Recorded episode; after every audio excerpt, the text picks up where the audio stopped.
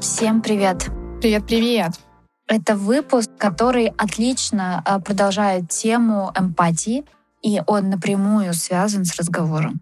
Ой, вообще с общением, я бы Вообще сказала. с общением. Сегодня мы говорим с вами про ненасильственное общение, методе, разработанном Маршалом Розенбергом.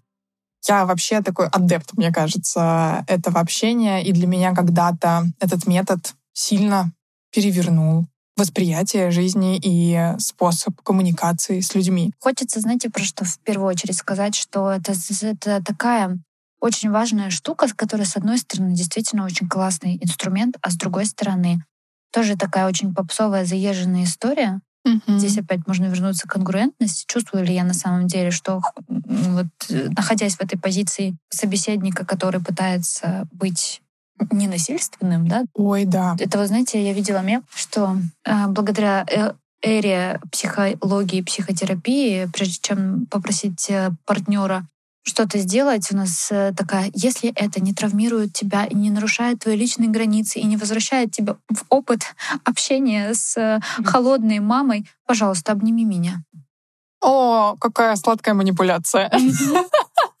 Это правда, на самом деле, метод ненасильственного общения можно прекрасно использовать э, для манипуляции, так же, как и форму «я» сообщений. Мгм. Это история, когда, ну, «я» сообщение — это о том, как, когда мы а, высказываем свои чувства по отношению к тому, что сейчас происходит. Да, мы не говорим, это ты козел. Да, а мы можем за- задать, как часто могут использовать «я» сообщения. Да. «Я чувствую, что ты мудак». Да. Я чувствую, что ты ущемляешь мои права, я чувствую, что ты меня постоянно обижаешь, я чувствую, что ты меня ни во что не ставишь, и вообще ты... Да. Я чувствую, что ты мудак. Да. И на самом деле все начинается... то- те примеры, которые, о которых мы сейчас поговорили, это, по сути, травмирующее общение. И этого травмирующего общения много в нашем социуме, в нашем мире. И мы вообще в целом, можно сказать, что усвоили огромное количество форм этого общения из семьи, культуры. И это, это поведение и слова ранят вообще-то нас самих и других людей. И мы можем даже порой не замечать, как часто мы используем это травмирующее общение. Мгм. Основными формами, согласно Маршалу Розенбергу, э, он выделял э, осуждение. Это такие или мора- моралистические суждения, тогда, когда мы говорим о том, что «О, это как-то не по-божески, ты ведешь Это себя...» как-то некрасиво. Это как-то некрасиво, это неправильно, так не принято вообще-то делать. Это сравнение. Это тогда, когда мы сравниваем, что, ой, знаешь, а вообще-то у Пети получилось лучше, чем, э, чем у тебя. И ты, конечно, сделал молодец, но Вася как-то вообще в сто раз круче. Это понимание об ответственности за свои чувства и действия, когда мы перекладываем ответственность за свои чувства на другого человека. Это, например, звонящая мама и говорящая вам о том, что ты мне так долго не звонил, я вообще-то очень скучаю. Если ты мне не будешь звонить, то я буду чувствовать себя плохо. И это как раз перекладывание ответственности с одного на другого. И требования. А, С требованиями, я думаю, что мы все знакомы. И, кстати, здесь такой маленький нюанс про то, что порой даже наши просьбы могут звучать как требования. Я бы сюда еще пассивную агрессию включила. Если бы я была автором этой методики, я бы еще сюда включила пассивную агрессию как э, попытку а, выразить свои чувства, якобы избегая злость. То есть я на тебя прямо не злюсь, но я тебя сейчас саркастично уколю так, что ты почувствуешь, что вообще-то я на тебя злюсь. Мгм. Да, и на самом деле осуждение других — это искаженное выражение наших собственных неудовлетворенных потребностей. То есть мы возвращаемся к самому началу, да, это очень похоже на проекцию о том, когда мы путаем внутреннее со внешним. То есть э, когда мы чувствуем, что нам чего-то не хватает, нам гораздо проще начать осуждать за то, что это есть у других людей. Или, например, что этого нет у других людей, тоже начать их за это осуждать. В мире суждений нас прежде всего заботит вообще-то, как кого называть. И наше внимание очень сильно посвящено квалифи- классификации какому-то, да, анализу и определению какого-то уровня несправедливости или неправильности, а не тому, а, что нам нужно, и тому, что мы хотим получить, или того, что мы, например, не получаем. То есть мы все наше внимание сосредотачиваем на то, чтобы определить, как правильно, как неправильно, у кого сколько должно быть, у кого что должно быть, вместо того, чтобы подумать, от чего хочется нам, от чего не хватает нам. Да, это, знаешь, это вот история из серии... Очень часто, например, в терапии тоже можно услышать от человека, который приходит к психоаналитику, он такой, ну это же ненормально. Угу. Ну это же ненормально, что я испытываю такую сильную злость по отношению к своему ребенку. Я что, неадекватная? Угу. Ну там. И вот какие-то такие штуки. То есть э, вот эта вот морализация э, и вообще какая-то цензура собственных чувств, она, конечно, очень травмирует в первую очередь самих вас. Все так. И еще туда же, наверное, можно отнести вот к этому, к осуждению, к морализаторству, еще и оценивание. А, оценивание другого человека по каким-то параметрам. Ну, грубо говоря, что там, не знаю, ты ленива или она ленива, и они полны предрассудков, или там это недопустимо, или назвать кого-нибудь идиотом или мудаком. Угу. Это все примеры осуждения и того, как мы можем э, высказывать какое-то свое восприятие другого человека да. и реальности в целом. Да, это вот история про то, что когда люди такие, я не осуждаю, но я осуждаю. Да-да-да, это знаешь, серия типа насилие — это плохо, люди, которые убивают других, злые. Угу. Вот, как бы эта история как раз э, очень классной оценки и того, что я не осуждаю, но я вообще-то осуждаю. То угу. есть мы против, мы, мы за все, э, мы за все хорошее против всего плохого. Ну, то есть вот как бы это все об этом. Это очень похоже еще и на расщепление, да, о котором мы много говорили. То есть э, в травмирующем общении э, часто работают э, наши защиты. И важная мысль еще про то, что когда мы таким образом общаемся с другими людьми, мы Э, заставляем их защиты работать сильнее. И получается, что мы строим как будто бы стену между нами. Такую сильную, прочную, очень толстую, нас, э, притом с пиками и кольями друг напротив друга, и это отдаляет нас друг от друга. Угу. Хотя изначально задача стоит вообще-то сблизиться и как-то выразить свои чувства, по идее, попытаться достучаться до человека. Но... И всем нам хочется быть ближе. Да, но из-за того, как мы это делаем, мы сталкиваемся с обратной реакцией. Все так. Еще, наверное, одна из форм, э, как я говорила, да, это сравнение. Э, это вообще одна из форм суждения, когда мы смотрим на себя через призмы сравнения себя с другими. Тогда мы теряем контакт с собой настоящим. Это то, что вот с нами часто бывало в детстве, когда нас сравнивали с другим человеком, и мы это интроицируем и продолжаем вести себя также и во взрослом да. состоянии. Это мой любимый прикол из серии, что мам, все получили двойки, а ты что, все? Мне какая разница, что все получили двойки? А потом, mm-hmm. почему у тебя двойка? У Васи пятерка. И ребенок такой, что? Взрыв просто. Это именно так. И, и это же как раз корни синдрома самозванца. Mm-hmm. Того самого. То есть когда мы продолжаем оценивать себя ну, через призму глаз э, другого человека, грубо говоря, да, что Зачем мы это делаем, конечно? Большой вопрос. Ну, потому что мы все живем не в вакууме, а в социуме. И, конечно, нам хочется быть хорошими, подходящими, удобными и не вытесненными, не изгнанными. Потому что я думаю, что наш древний мозг все-таки э, хранит какую-то память о том, что одному не выжить. Тебе нужна община. Если mm-hmm. тебя из общины изгоняют, то, скорее всего, тебя съедят. Да, да. Все так. Но это также может нам сильно мешать ну, в конечно. коммуникации с другими. Поэтому и надо знакомиться с собой. Да. Так же, как и в целом э, история про ответственность за свои и чужие чувства. Единственное, перед кем мы ответственны за вообще за свои чувства и за действия, это мы сами. И об этом э, важно помнить. И когда мы отрицаем ответственность за наши действия, мы можем начать перекладывать эту ответственность на других и начать приписывать причинам внешнего характера. Например, а, это могут быть неясные, обезличенные силы. Я прибрался в комнате, потому что должен. Кому? Должен. Зачем? Должен. Нет ответов на эти вопросы. Или наше состояние, диагноз, а, или какая-то личная психологическая история. Я пью, потому что я алкоголик. То есть мы себя уже оцениваем как алкоголика. И это как будто бы становится для нас разрешением. И мы снимаем с себя ответственность за то, что мы делаем. Ну да, что вы от меня хотите? Ну да, у меня, на мне уже стоит клеймо, на, мне, на меня кто-то уже его поставил, а я его подтвердил. Мы приписываем ответственность действиям других людей. Например, я ударил своего ребенка, потому что он выбежал на улицу. Ну, то есть он что-то сделал, и поэтому я ну, совершил какой-то другой дурной поступок. То есть я оправдываю таким образом себя. Часто это мы делаем э, благодаря диктату власти. То есть, например, я, согнал, я сог, солгал клиенту по приказу начальника, или в нашей организации принято действовать по таким нормам, поэтому я так себя веду. Между прочим, это классный пример с, э, с лагерями смерти, которые были когда-то во Второй мировой войне и были у фашизма. Тогда очень многое оправдывалось именно этим. Идеологией. Идеология да. в целом очень много оправдывает. Как только мы дум, как только появляется идея, что я что-то делаю во благо, даже если я при этом вынужден э, подвергать насилию других людей, то очень классно срабатывает защита. Я это делаю во благо. Да. Я это делаю ради какой-то высшей цели. Это вот, э, а это защита морализации, ну, то есть, э, которая вот так, таким образом работает. И стоит сказать, что мы вообще-то становимся ужасно опасными, когда не осознаем своей ответственности за собственные поступки. И когда мы не признаем э, вот этого ощущения того, что это делаем мы, несмотря ни на что. Что еще здесь может быть? Это еще может быть давление группы. Часто это бывает в подростковом возрасте, когда все курят, и я курю.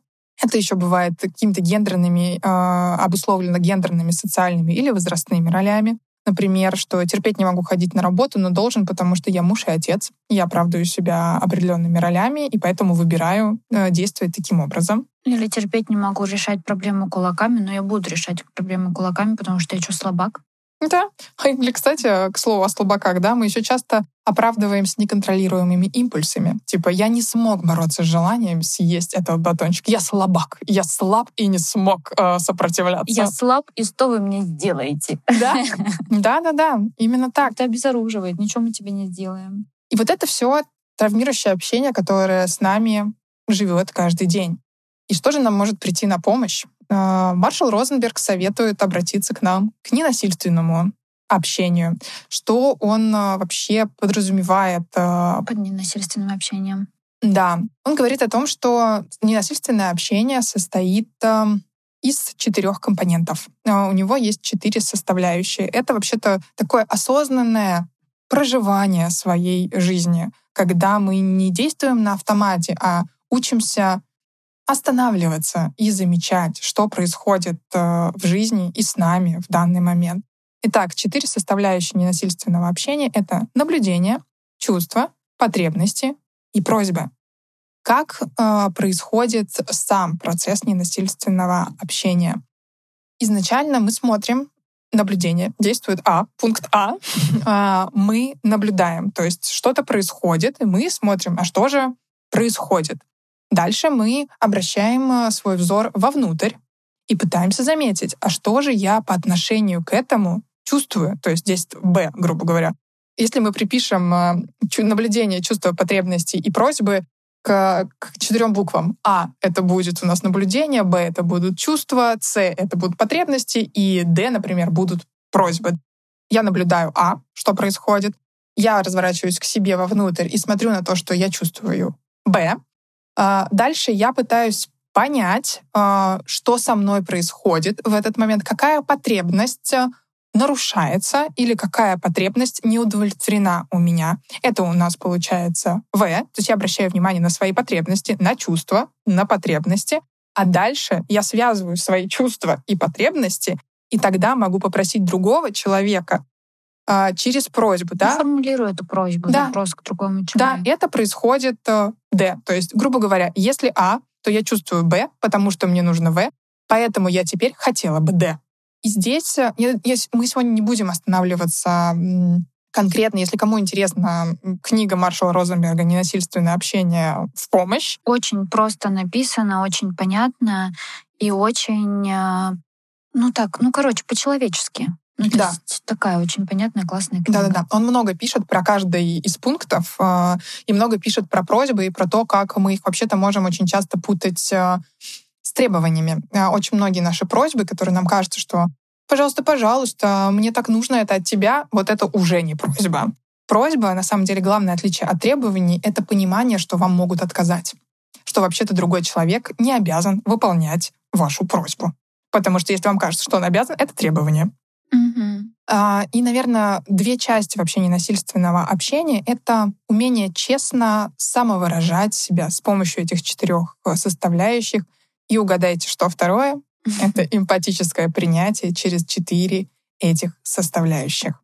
Стоит сказать, что наблюдение вообще-то это важный элемент ненасильственного общения, когда мы хотим ясно и честно выразить себя перед другим человеком.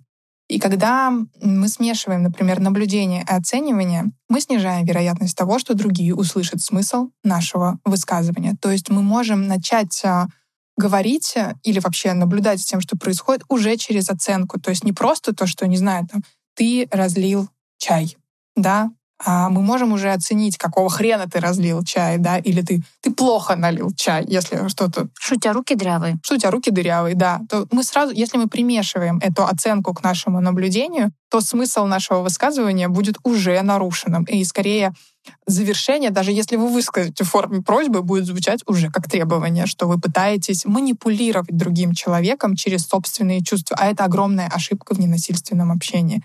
Трэш, как все тонко. Это правда. И это очень сильно разворачивает нас э, к, к себе, да, к пониманию конгруентности и к эмпатии, о чем мы говорили в прошлом нашем подкасте. Послушайте, если не слушали. Кстати, к вопросу об оценках, когда мы о них говорим, то есть слова, с которыми нужно быть э, осторожными, когда мы пытаемся что-то сказать другому человеку. Это всегда, вечно, никогда, каждый раз, часто, постоянно, редко. Это уже отсылает нас к оценке, как будто бы мы пытаемся куда-то это к чему-то прикрепить или сравнить с чем-нибудь. Еще, наверное, очень важный момент э, обратить внимание про чувства. То есть, э, когда мы разворачиваемся внутрь себя, на самом деле это большой навык учиться э, от, различать свои чувства. Мы, может быть, кстати, прикрепим веер чувств. Да, давай.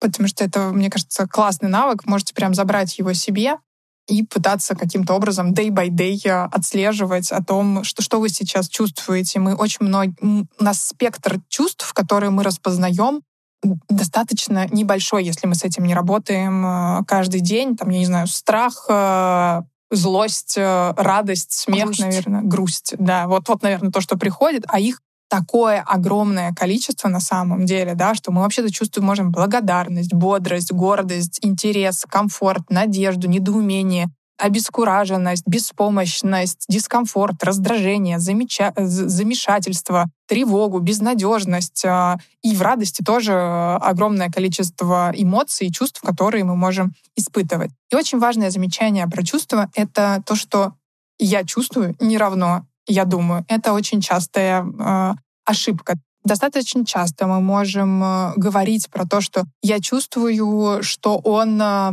ведет себя каким-то образом. Вот это я скорее меняйте сразу же на я думаю. Потому что чувство всегда про ощущение, про то, как мы сейчас себя ощущаем. Да, то есть это история про то, что там, например, чувствую, что ты на меня давишь. Угу. Ну, то есть, скорее всего, это будет про какие-то мысли, а мне некомфортно, когда ты со мной так разговариваешь, угу. скорее про чувства.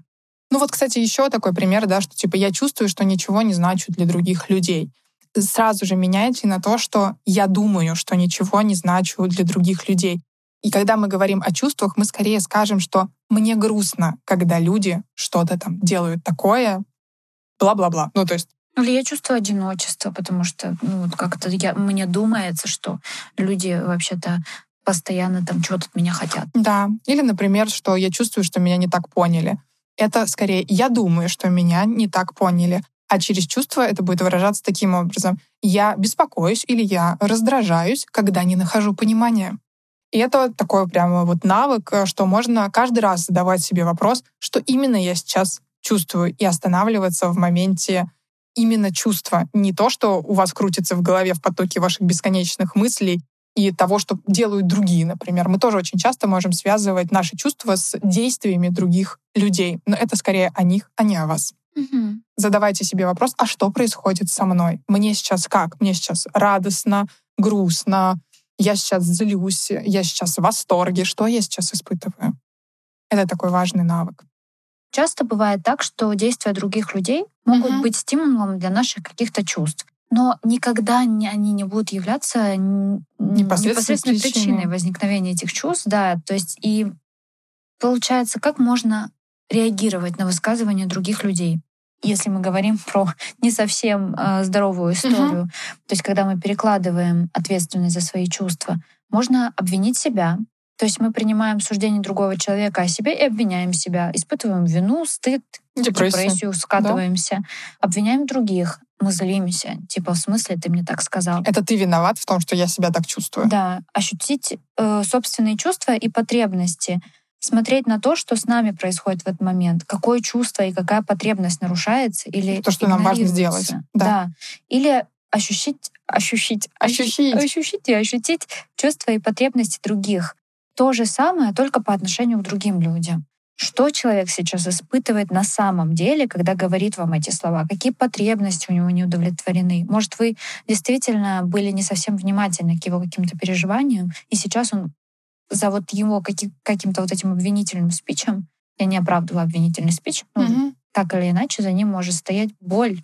Очень часто за ним стоит боль. Я бы сказала, почти всегда. За злостью и за какой-то резким каким-то высказыванием в сторону какого-либо человека стоит а, какая-то очень сильная боль или сильно неудовлетворенная потребность того, чего человеку бесконечно не хватает.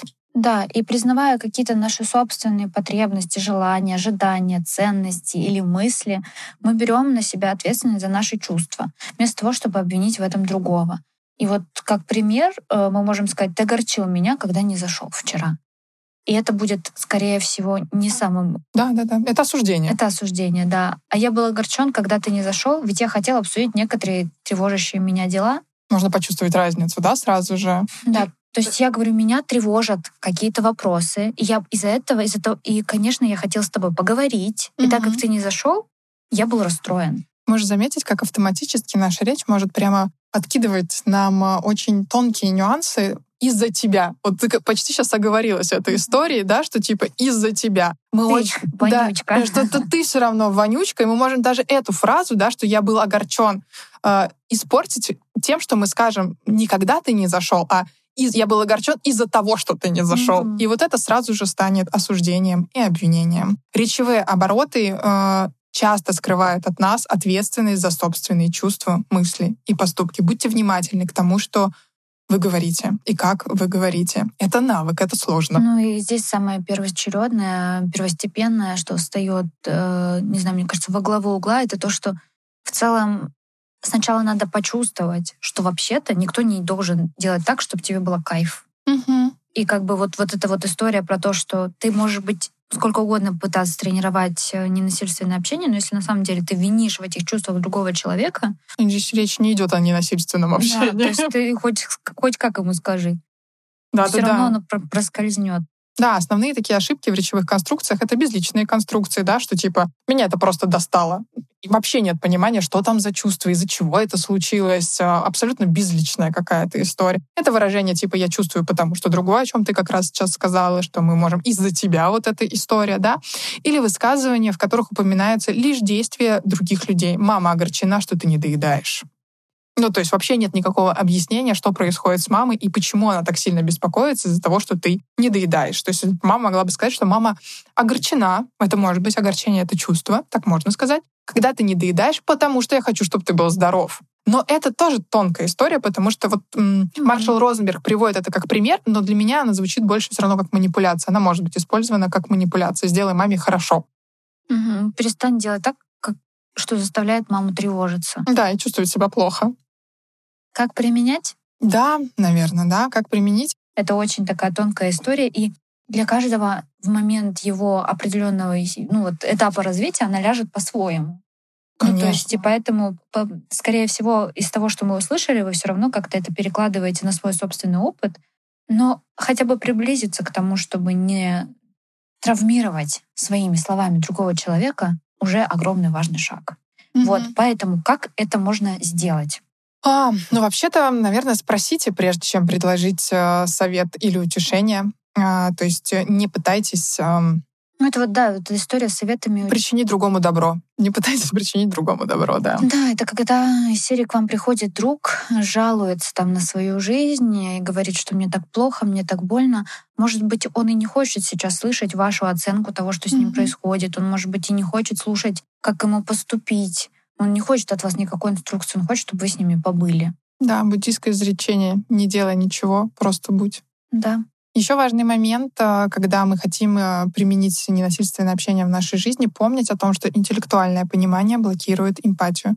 Когда мы думаем об услышанном, анализируем, насколько это сочетается с нашими теориями и убеждениями, мы смотрим на людей, мы пытаемся его оценить и к чему-то классифицировать, какой-то папочке э, вставить его в какую-то очень понятную рамку, рам, рамку повесить угу. на него ярлык и сказать, так, с тобой вот это сейчас происходит, все, все, я тебя по полкам разложу. Да, вместо того, чтобы опять же быть с ним и видеть его как есть. Это очень сложно сделать, когда ты учишься на психолога или когда ты уже практикуешь э, психологию как специалист, потому что в какой-то момент, когда к тебе... И, и люди, в принципе, чувствуют это, что mm-hmm. ты можешь дать чуть больше. И ты тоже такой, типа, так, не анализируем, птички-дебилки, вылетайте. Да-да-да, птички-дебилки, это правда вот про это. Вот, вот и ты просто, просто находишься с человеком и пытаешься быть ему другом. Да, порой нужно быть просто другом. Это такой очень важный навык, которому все, все психологи учатся.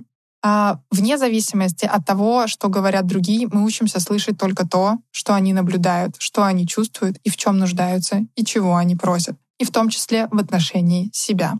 И еще важный момент — это уделяйте больше внимания тому, в чем люди нуждаются, а не в том, о чем они думают такое переключение на самом деле с головы на сердце, да, на с, с такой интеллектуальной конструкцией, которым заряжен наш э, современный мир. Да, мне, знаешь, пришел пример, когда друг тебе звонит и говорит, блин, да что ж такое, я не могу собраться, да все наперекосяк. Вот дай мне волшебный пинок какой-то, помоги мне собраться. А ты вместо того, чтобы дать ему волшебный пинок и присоединиться к его самобичеванию, и тоже взять палку и бить его по голове, простите, mm-hmm. вместо этого говоришь, слушай, похоже, ты очень устал. Mm-hmm. Может быть, мы лучше с тобой подумаем, как тебе отдохнуть? Хочешь, пойдем в парк прогуляемся? Да. И вот это про сердце. И вот это про нуждаемость.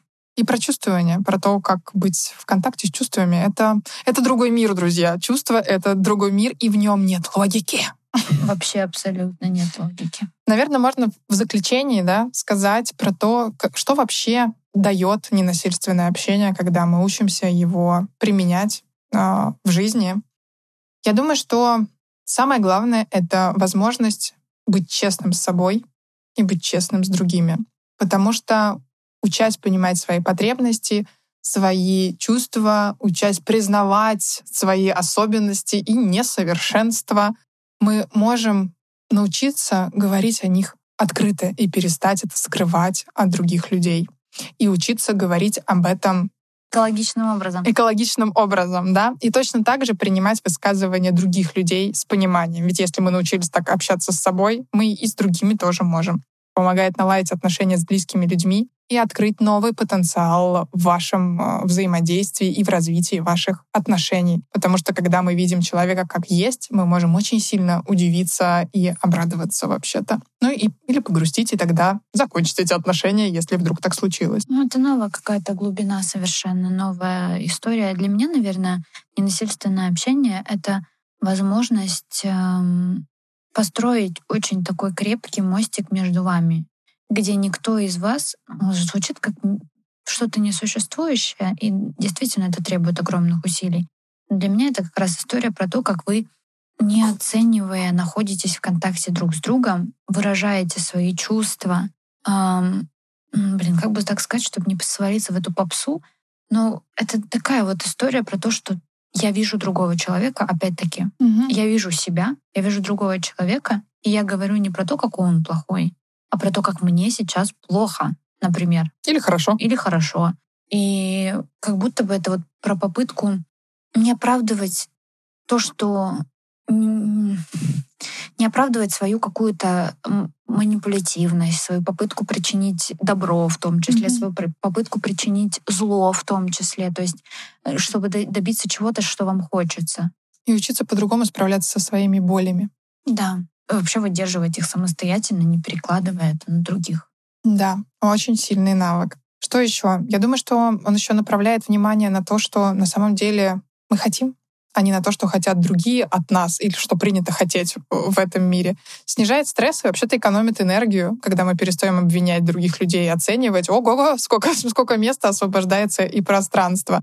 И, наверное, хочется сказать, что когда мы спокойны и открыты этому миру, наши желания исполняются быстрее, потому что у нас достаточно сил, намерений и возможностей для их воплощения. А Маршал Розенберг говорил одну очень важную вещь. Прислушиваясь к человеческим чувствам и потребностям, мы перестаем видеть в людях чудовищ. Звучит прекрасно. И нам не нужно их спасать. И нам не нужно числе. их спасать. И не только бояться, но и не нужно спасать. Все, я думаю, что на этом мы закончим наш подкаст про ненасильственное общение. Очень советую книгу. Я просто сейчас прям повернула голову, смотрю на нее. Ненасильственное общение Маршала Розенберга. Скорее всего, она откроет для вас какой-то новый уровень коммуникации с другими людьми и самим собой. Вот, знакомьтесь с собой, учитесь выстраивать с собой, да, директивно звучит, но, наверное, мне бы этого хотелось вам пожелать. Вот. А, манипуляция. Вот так мы заканчиваем подкаст про ненасильственное общение. Манипуляцией. Да, ну да, в общем, да, будьте бережны к себе. Вот. Учите себя слышать. Открывайте сердце, друзья, и не бойтесь чувственного мира внутри вас. Он прекрасен. Да, спасибо вам, что были с нами, и до встречи в следующем заключительном выпуске. О, да. До встречи, друзья. Пока-пока.